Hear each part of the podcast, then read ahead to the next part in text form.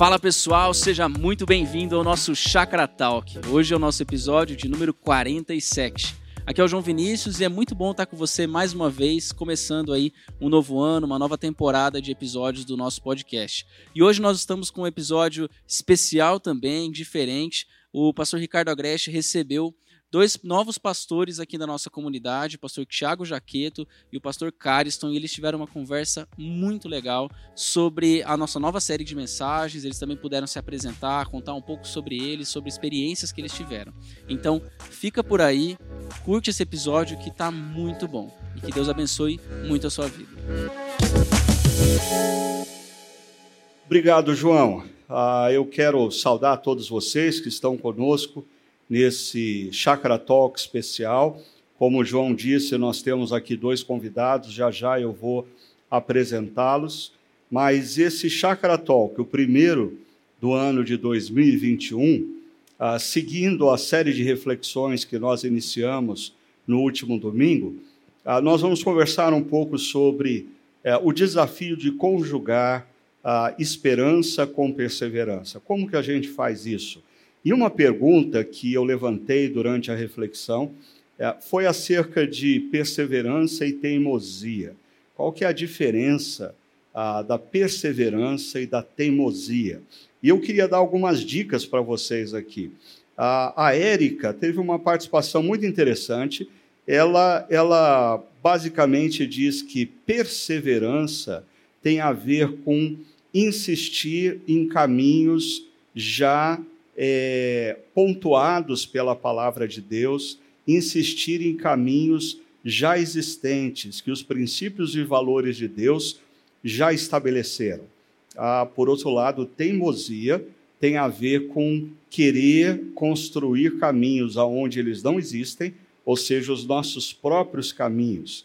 A Érica não diz isso, mas ah, isso faz com que eu pense que a perseverança tem a ver com a obediência aos valores e princípios cristãos, e a teimosia tem muito a ver com o pecado, a nossa tentativa de encontrar o nosso próprio caminho. Né? Ah, o Henrique Gogin, que é nosso seminarista na chácara e cuida ah, da juventude, ele diz que quando perseveramos, estamos sendo, estamos sendo teimosos, mas de uma forma redimida, altamente teológico isso. Né? Ah, temos em nosso coração um propósito de continuarmos firmes apesar das adversidades, para se chegar a um resultado.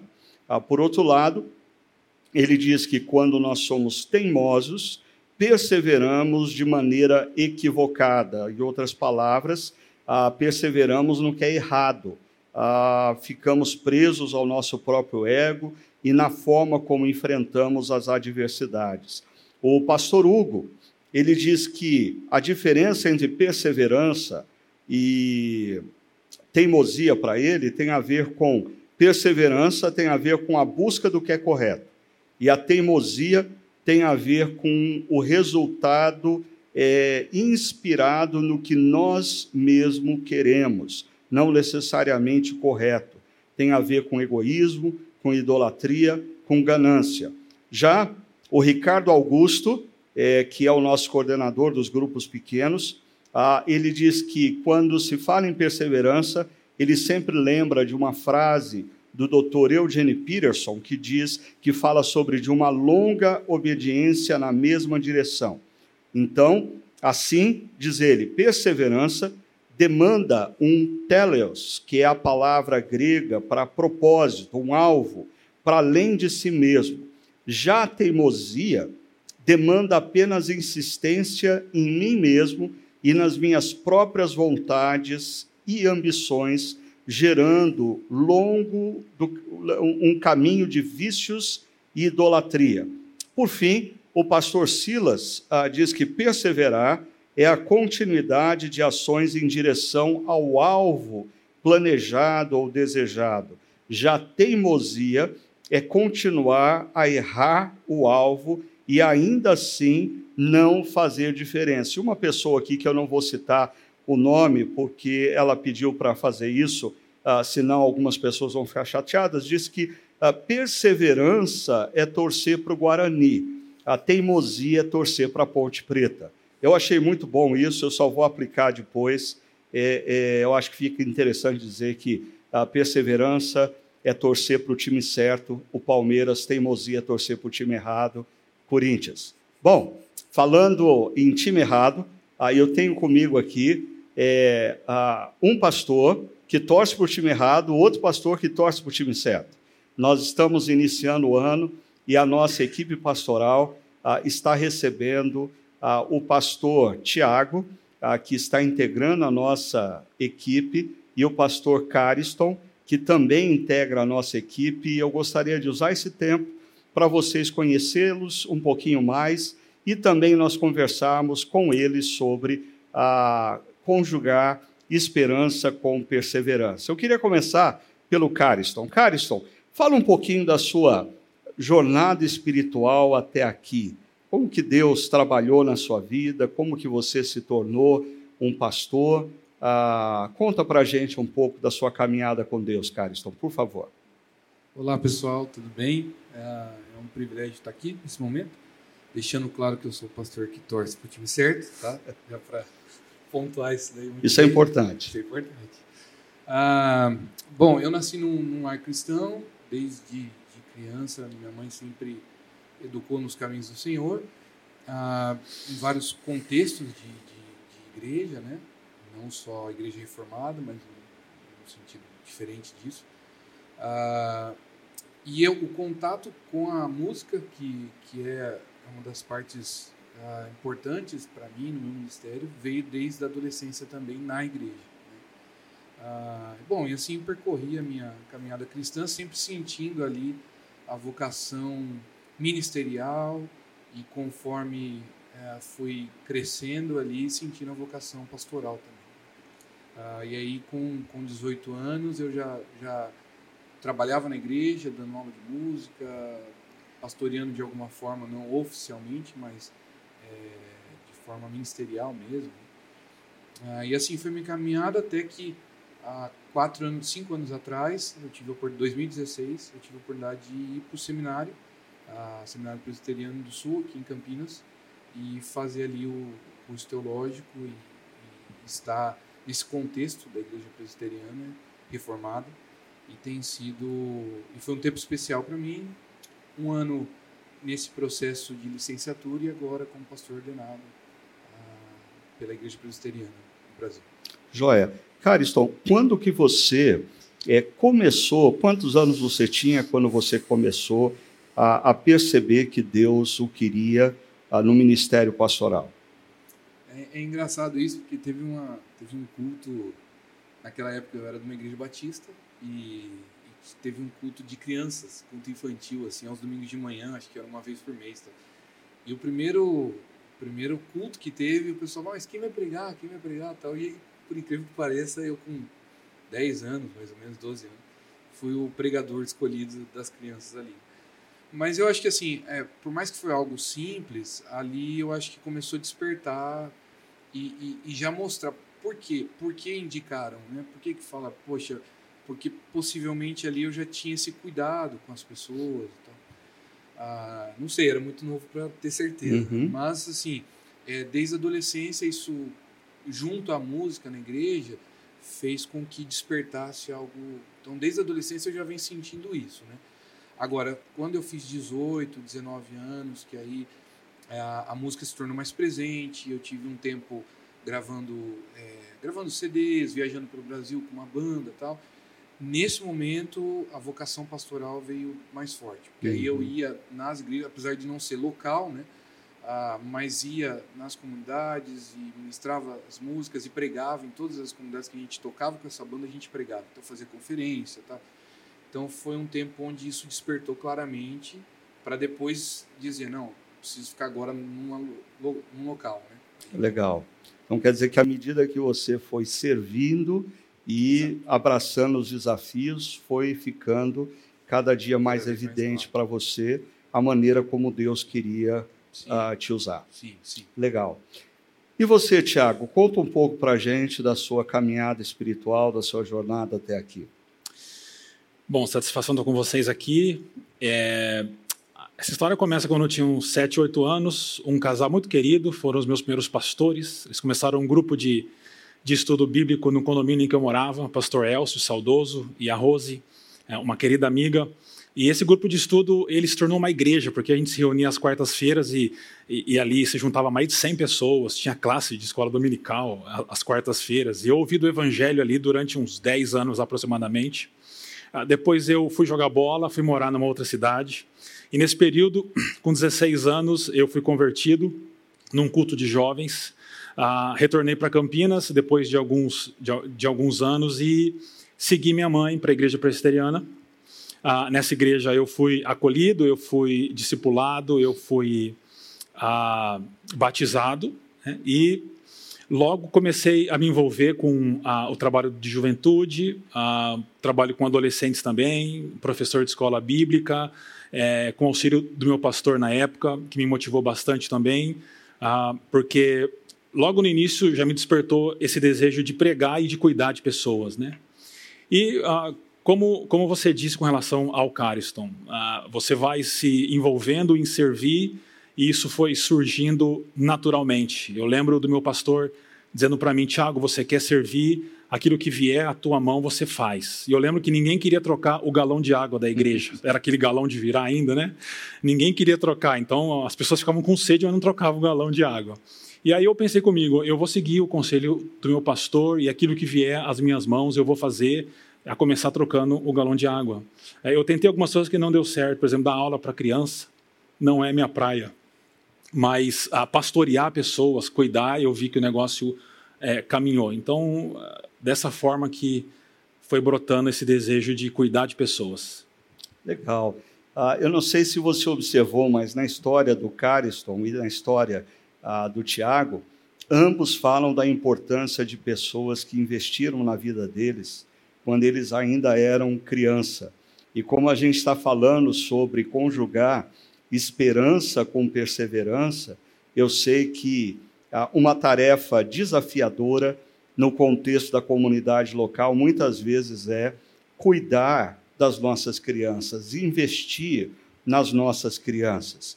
E eu acho que assim, a turma do Chácara Kids e pessoas de outras comunidades cristãs que exercem esse ministério eles são exemplos para a gente ah, de esperança que aquela criança vai, vai, vai crescer na direção dos caminhos de Deus e perseverança ah, se dedicando àquelas crianças. Eu sempre conto a história ah, da tia Rosa, a minha primeira professora de escola bíblica dominical, que investiu na minha vida, e tantas outras professoras e professores que investiram quando eu ainda era criança. Eu acho que trabalhar com criança no contexto de uma comunidade local é um, é um lindo exemplo de uh, perseverança. Agora, fala um pouco da família de vocês. Vocês são casados, possuem filhos, qual idade? Uh, Tiago, começa por você, por favor.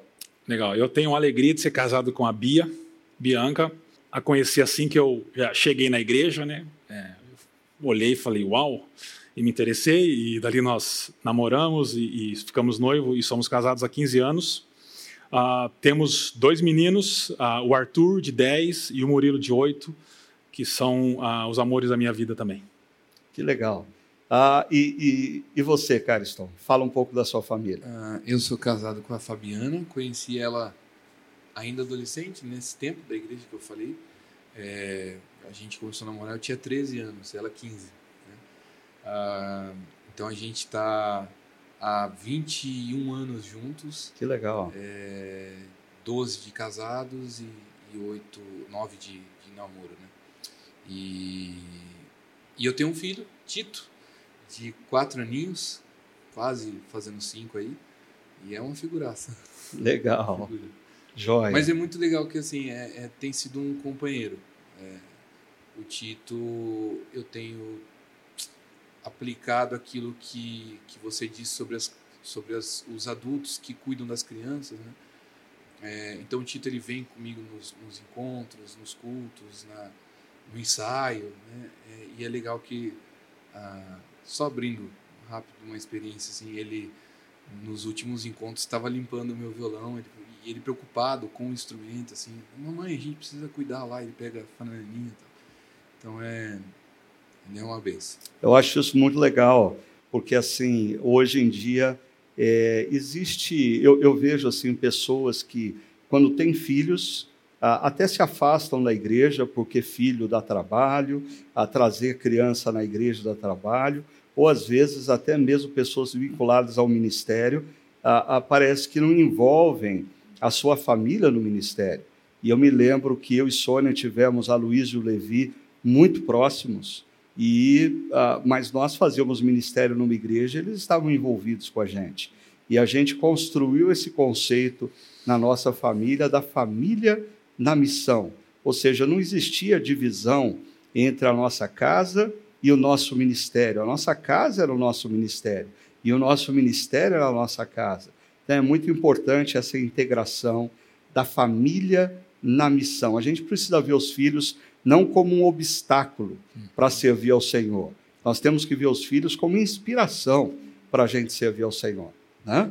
Eu, eu, percebo que é algo assim. Eu acho que tem a ver até com a perseverança também. Ah, mas da, da minha geração, assim, eu percebo, da minha geração pra, um pouco para cima ou para baixo, mas de pais que têm dificuldade, é, que, a criança sempre é um problema. Né? Então, é, é, e é engraçado porque eu olho para os meus pais, a minha mãe a gente ia, e aí é um exemplo de perseverança, nós íamos de a pé para a igreja, coisa de meia, 40, 40 minutos quase, andando a pé, e ela levava eu e meu irmão a pé, e, e assim, crendo que talvez teria uma carona, porque as pessoas nem tinham costume de dar uma carona, até porque é caro a gasolina, nem todos tinham carro. É, e aí, de repente, a gente está num, num, tempo muito melhor, mais tranquilo em relação a isso. Muitos têm carro, têm condição de. E a gente, ah, não, mas a criança não pode ficar lá, vai ser ruim, essas uhum. coisas assim, né? Então, é, eu percebo que, que, que, precisamos trazer de volta. Eu acho que isso é um passo de perseverança em relação. E você falou sobre criação de filhos. A gente precisa lembrar uh, que criar filhos é conjugar esperança com perseverança. Né? É muitas vezes quando os nossos filhos são pequenos. Hoje eu tenho os meus netos e eu vejo às vezes a minha filha ah, dizendo: "Ah, eu não aguento mais". Eu digo para ela: "Olha, ah, você vai ter saudade ainda dessa fase. Os problemas dessa fase são fichinhas perto dos próximos, né? Mas os filhos, quando nós criamos eles crianças, quando eles passam pela adolescência, mesmo quando na vida adulta. Ah, ser pai, ser mãe, numa perspectiva cristã, é nunca perder a esperança da promessa que Deus fez de que Ele vai ser o Deus, não apenas nosso, mas dos nossos filhos, dos nossos netos, da nossa descendência. Ah, mas isso demanda de nós perseverança. Né? Ensina a criança no caminho que ela deve andar persevere em ensinar. Não abre, ah, ensina não somente com as palavras, ensina com o seu comportamento, como diz lá Deuteronômio. Uhum. Né? A criar vida, filhos vida é, um, é, é, conjugar a esperança com perseverança. Né? Mas falando em esperança, conjugar esperança com perseverança.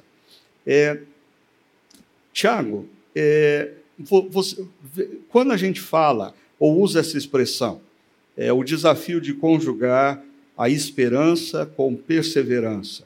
É, há alguma situação na sua vida, isso se tornou muito claro, a necessidade de você fazer isso, conjugar esperança com perseverança? Eu não diria na minha vida, ah, mas eu testemunhei ah, o que meu pai passou ao longo dessa pandemia e está passando ainda. Ele tem um, um comércio e tem sofrido muito com a pandemia. E, e, eu vejo como o meu pai tem, tem sido perseverante. E o que tem motivado meu pai a ser perseverante não é o interesse no dinheiro dele, ou ele ganhar o dinheiro dele, mas na preocupação que ele tem com os funcionários, são mais de 30, com as famílias desses funcionários. Mesmo ao longo da pandemia, ele não deixou de pagar nem um mês o salário dos, dos funcionários.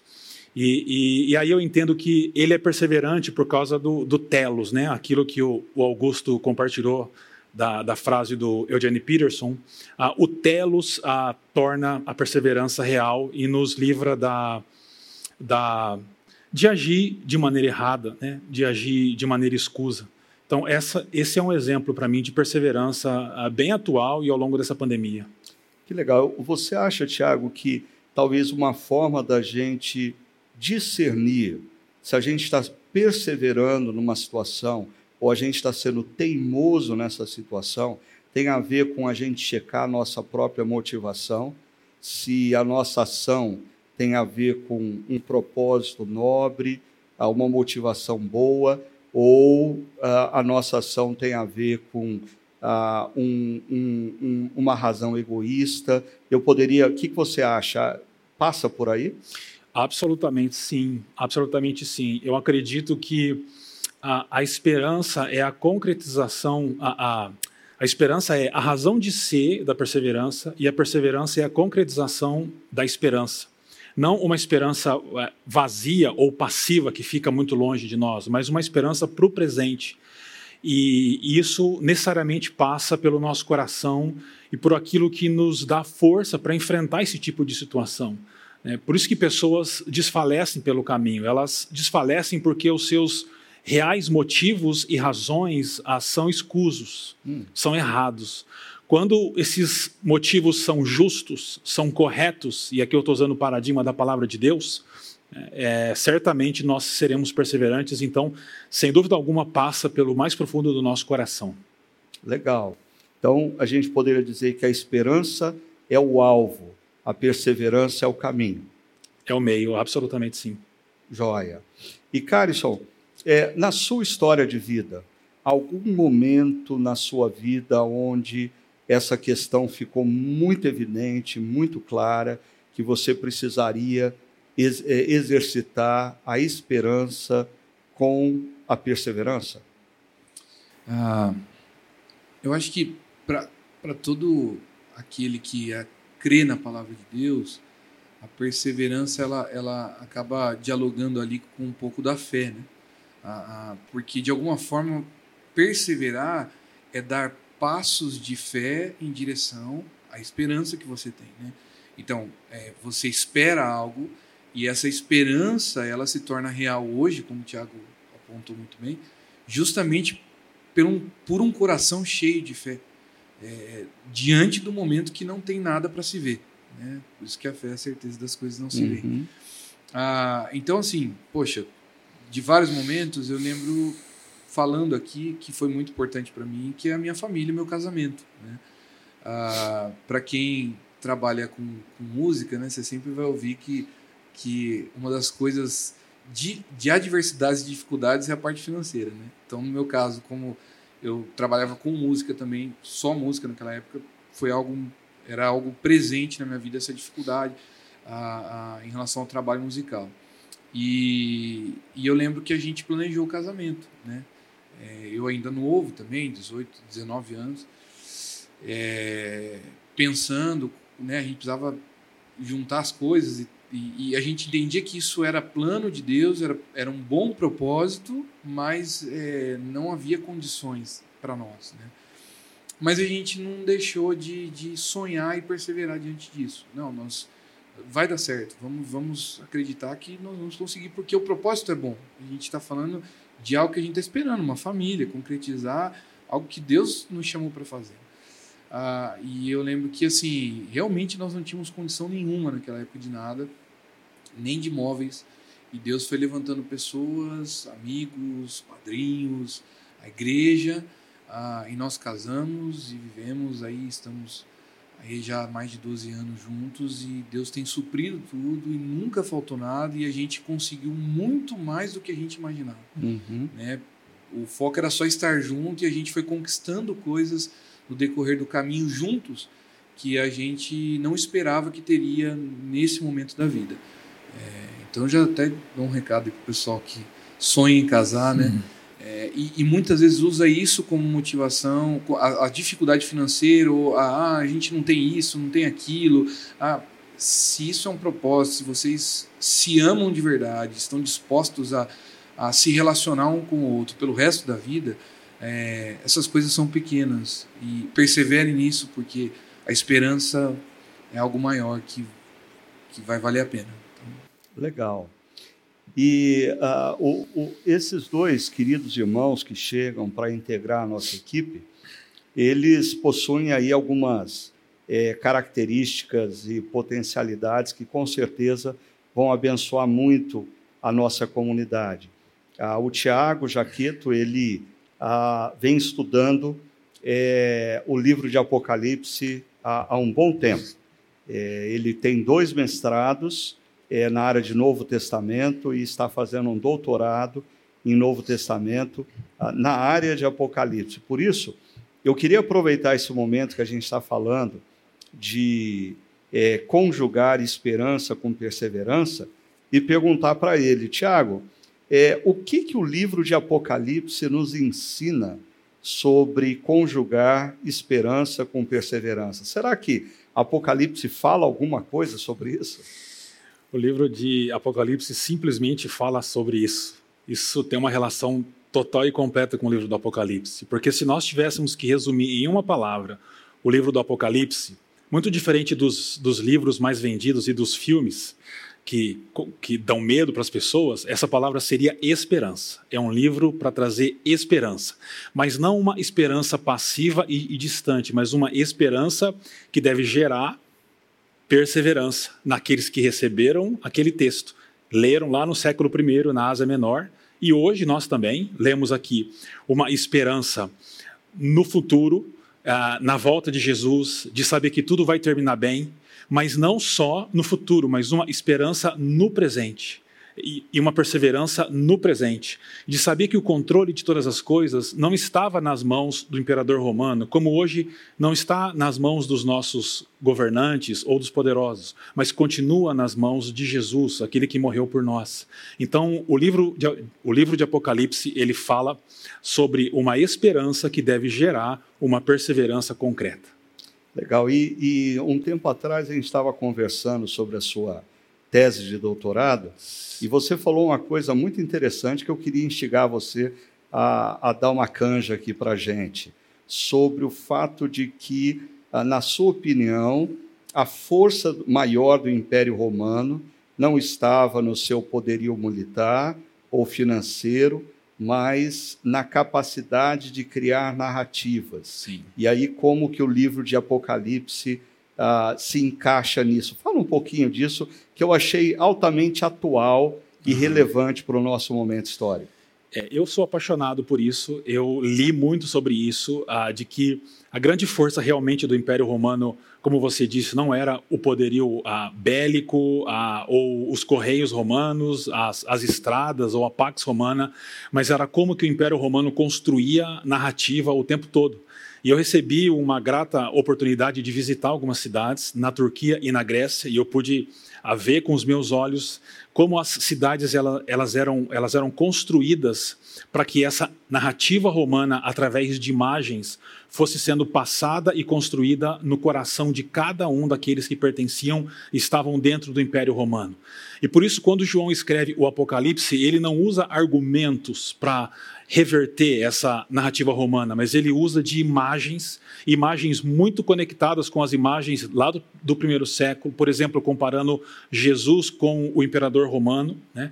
E, e dessa forma, o que João faz é ele procura substituir a lealdade dos seus leitores a Roma pela lealdade a Jesus, o verdadeiro Senhor dos Senhores e Rei dos Reis, e ao reino de Deus. Então, o que João tenta fazer é uma troca de narrativa. Isso me interessa muito hoje, exatamente pelo contexto em que a gente vive. Nós vemos tantas narrativas ideológicas e políticas sendo construídas e pessoas tão profundamente envolvidas com isso, e às vezes até cristãos que se perdem nisso. E por isso eu acho que o livro de Apocalipse tem muito a nos oferecer pastoralmente, missionalmente, para esse tempo em que a gente vive. E eu acho que isso leva a gente a considerar qual é a, a narrativa que a gente está colocando a nossa esperança. Uhum, né? Quando a gente vê essas tensões nas redes sociais, como você mesmo disse, entre cristãos, às vezes o que eu vejo é gente que se afirma cristã, mas colocando tudo, toda a sua esperança numa ideologia de esquerda ou uma ideologia de direita, uhum. quando na verdade essa pessoa deveria a, colocar toda a sua esperança na verdadeira história. Exatamente. Na história isso. que Deus está construindo e que o livro de Apocalipse aponta para a consumação dessa história em Cristo uhum. Jesus. Então, achei muito interessante e eu, e eu acho que o povo, pelo menos da nossa comunidade, ouvindo isso, eu sei que já tem gente pensando que tal uma série de pregações sobre o Apocalipse. A gente vai pensar nisso. Mas, por um lado, o Tiago tem esse viés ah, ah, acadêmico, ele tem se dedicado à formação, sua formação como mestre, como doutor na área de Bíblia, e você pode imaginar o quanto a nossa comunidade vai ganhar com a presença dele. Por outro lado, ah, o, o Cariston, que é conhecido por alguns de nós, ele tem um outro viés que ele já mencionou, que é o viés da área da música, o viés artístico. E eu queria ah, aproveitar essa temática, é, conjugando é, esperança com perseverança, Cariston, para pedir para você ah, uma canção sua ou de um outro compositor que possa é, exemplificar para a gente o que é conjugar esperança com perseverança. Se você quiser falar alguma coisa sobre a música antes, fique à vontade. É, essa é uma música que eu compus e até um pouco antes da, acho que nessa vivência do casamento que eu compartilhei. E, então ela é bem clara sobre sobre a vida, porque uma das coisas interessantes que a gente está falando aqui é que a perseverança tem a ver com entender os caminhos certos, né? Como a Érica, né? Que pôs. Uhum. Ah, e eu acho que essa canção ela, ela traz isso. Não é aquela perseverança ah, triunfalista só, né? Ah, você vai vencer, você vai não, fica firme, e tal. Mas é um é um fique firme dentro de um propósito, de um caminho que Deus está direcionando para você. E essa música ela fala isso, num caminho que a gente estava distante de Deus e através da graça de Jesus a gente então pode ter esperança. Aí você pode perseverar. Legal.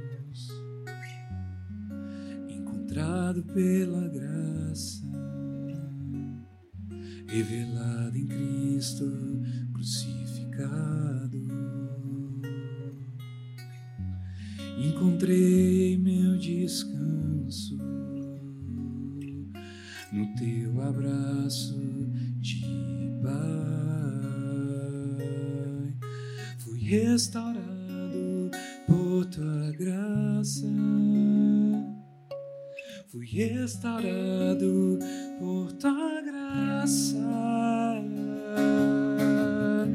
Olha através das montanhas, seguro estou em ti. No profundo dos vales, eu descanso em tua palavra de joelhos em oração. És minha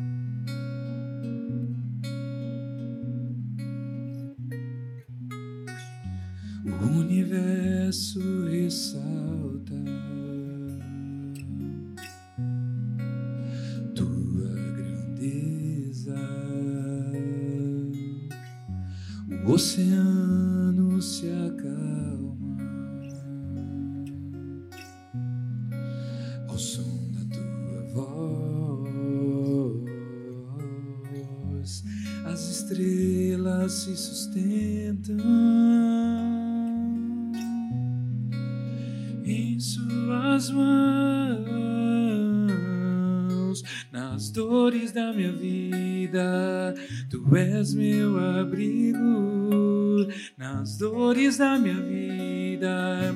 Tu és meu abrigo. Olha através das montanhas, seguro estou em ti. No profundo dos vales, eu descanso em tua palavra, de joelhos em oração. E és minha esperança. Eu olho, olho através das montanhas, seguro estou em ti. No profundo dos vales, eu descanso em tua palavra, de joelhos em oração. E és minha esperança.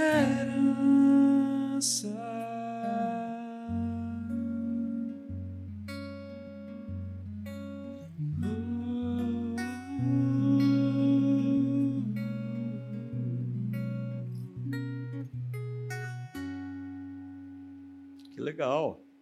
A podcast com música fica mais gostoso, né? A partir da semana que vem, a gente vai pedir para o João Vinícius toda semana cantar uma música. Pode se preparar, João, para a próxima música, tá bom? É, na nossa reflexão sobre conjugar esperança com perseverança, é, nós conversamos sobre Hebreus capítulo 12, que está no contexto de Hebreus capítulo 11, que conta a história de homens e mulheres que perseveraram na esperança, conjugando então esperança com perseverança. E uma das coisas que nós desafiamos a cada um de vocês a pensarem com maior profundidade é qual é a história que você quer que seja contada acerca de você. Porque as nossas decisões do presente constroem a história que será contada no futuro. Se nós estamos nesse momento ah, olhando para o caminho certo e perseverando no caminho certo, com a esperança de que Deus vai cuidar de nós, nós estamos construindo uma história que será contada no futuro. Ah, mas também o contrário também é verdadeiro. Nós podemos estar pegando caminhos equivocados, pegando caminhos que nós achamos que são melhores do que aqueles que são propostos pelo nosso Deus Criador e Redentor, e isso vai fazer de nós, talvez, ao longo da história, sermos conhecidos como pessoas teimosas, não como pessoas perseverantes. Por isso, eu queria convidar você a novamente pensar qual é a história que você quer que seja contada acerca da sua vida nesse momento que nós estamos vivendo. As nossas decisões no presente, elas constroem as histórias que serão contadas no futuro.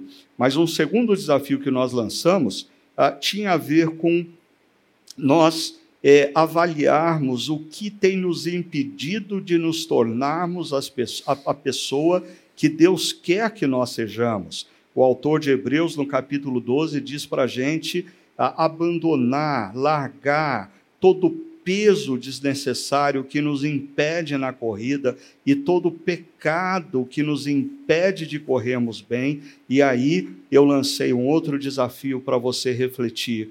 Ah, o que, o que você quer deixar para trás? Ou melhor ainda, o que você precisa deixar para trás? Eu sei esse tempo de pandemia tem sido um tempo difícil para todos nós, mas eu tenho uma convicção: em tempos de adversidade, Deus nos fala sobre a, a cantos da nossa vida, que quando nós estamos vivendo momentos felizes, nós não temos muita atenção e percepção para observar esses cantos. Então Deus está nos desafiando e eu queria voltar a insistir com você, a você ponderar nisso, o que Deus está desafiando você nesse momento a deixar para trás, nesse momento abandonar. Qual o hábito que tem impedido você de ser o homem de Deus, a mulher de Deus, que Ele quer fazer de você? Ah, qual é a situação que tem impedido você de se tornar uma pessoa mais engajada no reino de Deus? Ah, o que, que tem impedido você de viver um compromisso maior colocando o reino de Deus em primeiro lugar? Será que você, ao longo da sua caminhada, criou ídolos que você está se curvando diante deles e eles estão no primeiro lugar da sua vida? Ah, então é hora de você definir o que você vai deixar para trás, porque, como eu tenho dito, a pior coisa que pode acontecer com a gente nesse contexto de pandemia é nós sairmos dessa pandemia da mesma maneira como nós entramos nela, ou pior do que isso, nós saímos dessa pandemia pior do que nós entramos nela em termos de compromisso cristão, de compromisso com o discipulado de Jesus. Agora, voltando aqui um pouquinho aos nossos convidados, eu queria saber de vocês, assim, eu, eu os conheço há algum tempo, né? Ah, o, o Tiago eu já conheço há, há, há um pouco mais tempo, ah, foi meu aluno no seminário, na época que eu dava aula no seminário. Ah, o Cariston não tive o privilégio de ser aluno, já tinha é, é, me aposentado do seminário, mas ah, vocês estão chegando numa comunidade como a Chácara Primavera. Fala um pouquinho para a gente qual a expectativa de vocês e uma outra coisa, como que as pessoas que fazem parte da comunidade Chácara Primavera, ah, vocês acham que eles podem ajudar na adaptação de vocês nessa comunidade? Então, qual a expectativa de vocês sendo pastor dessa comunidade e como nós, como comunidade, podemos ajudar vocês nesse período de transição? Eu começo? Isso. Bom, é, eu pessoalmente testemunhei pessoas se achegando à chácara e sendo verdadeiramente transformadas em discípulos ou discípulas de Jesus Cristo. E a minha expectativa é contribuir para que isso continue acontecendo. Né? Ah, como a gente conversou aqui, eu fui chamado por Deus para ensinar e pastorear, e essas coisas se relacionam muito. E a minha expectativa, então, é poder apenas contribuir para que a chácara continue sendo um instrumento de transformação de vidas de pessoas, transformando pessoas em discípulos e discípulas de Cristo, tanto aqui quanto nas inúmeras igrejas que a chácara tem plantado e ainda plantará nos próximos anos. Essa é a minha expectativa. Ah, como ah, os irmãos e as irmãs da igreja podem me ensinar, eu acho que primeiro tendo paciência comigo, porque eu venho de uma igreja bem tradicional, tendo paciência ah, para que eu consiga aprender e entender. Já estou experimentando isso, já tive conversas com líderes de ministérios que ah, fizeram sugestões e eu estou ah, caminhando de acordo com essas sugestões. E me mostrando ah, como que a chácara funciona nos pequenos detalhes, naquelas pequenos, nos pequenos ajustes, porque certamente eu venho com algumas características diferentes, mas com uma vontade muito grande de aprender como que a chácara funciona, exatamente voltando do primeiro ponto, exatamente por testemunhar e ver como que a, a chácara é um instrumento de Deus para a transformação de vidas de pessoas e de famílias. Joia, Tiago. Nós da chácara temos certeza que você, com a sua experiência pastoral, vai contribuir grandemente com a nossa vida, com a nossa caminhada ah, como comunidade cristã. É muito bom ter você com a gente. Viu? Muito obrigado. E, e você, Cariston, qual é a sua expectativa e como a igreja pode ajudar você nesse processo de adaptação e transição? Ah, bom, primeiro dizer que é um prazer estar aqui com o Tiago, porque o Tiago foi meu monitor de grego no seminário. Acho que eu não tinha falado isso para o Ricardo também. É muito legal, cara. Privilégio a gente estar junto, entrando junto nesse momento. A minha expectativa é, é assim, eu, eu, eu tenho boas e grandes expectativas porque a chácara, ela entra na minha vida, o meu contato com a teologia reformada é através da Igreja Presbiteriana Chácara Primavera, né? Então é, é onde é onde eu tenho todo o despertamento para a teologia reformada e para ir para o seminário, enfim, né? é, no contexto da minha cidade, em Jaguariúna, que é uma plantação da Chácara Primavera. Então, o meu vínculo com a, a igreja presbiteriana Chácara Primavera é muito grande, ah, desde o começo. Né?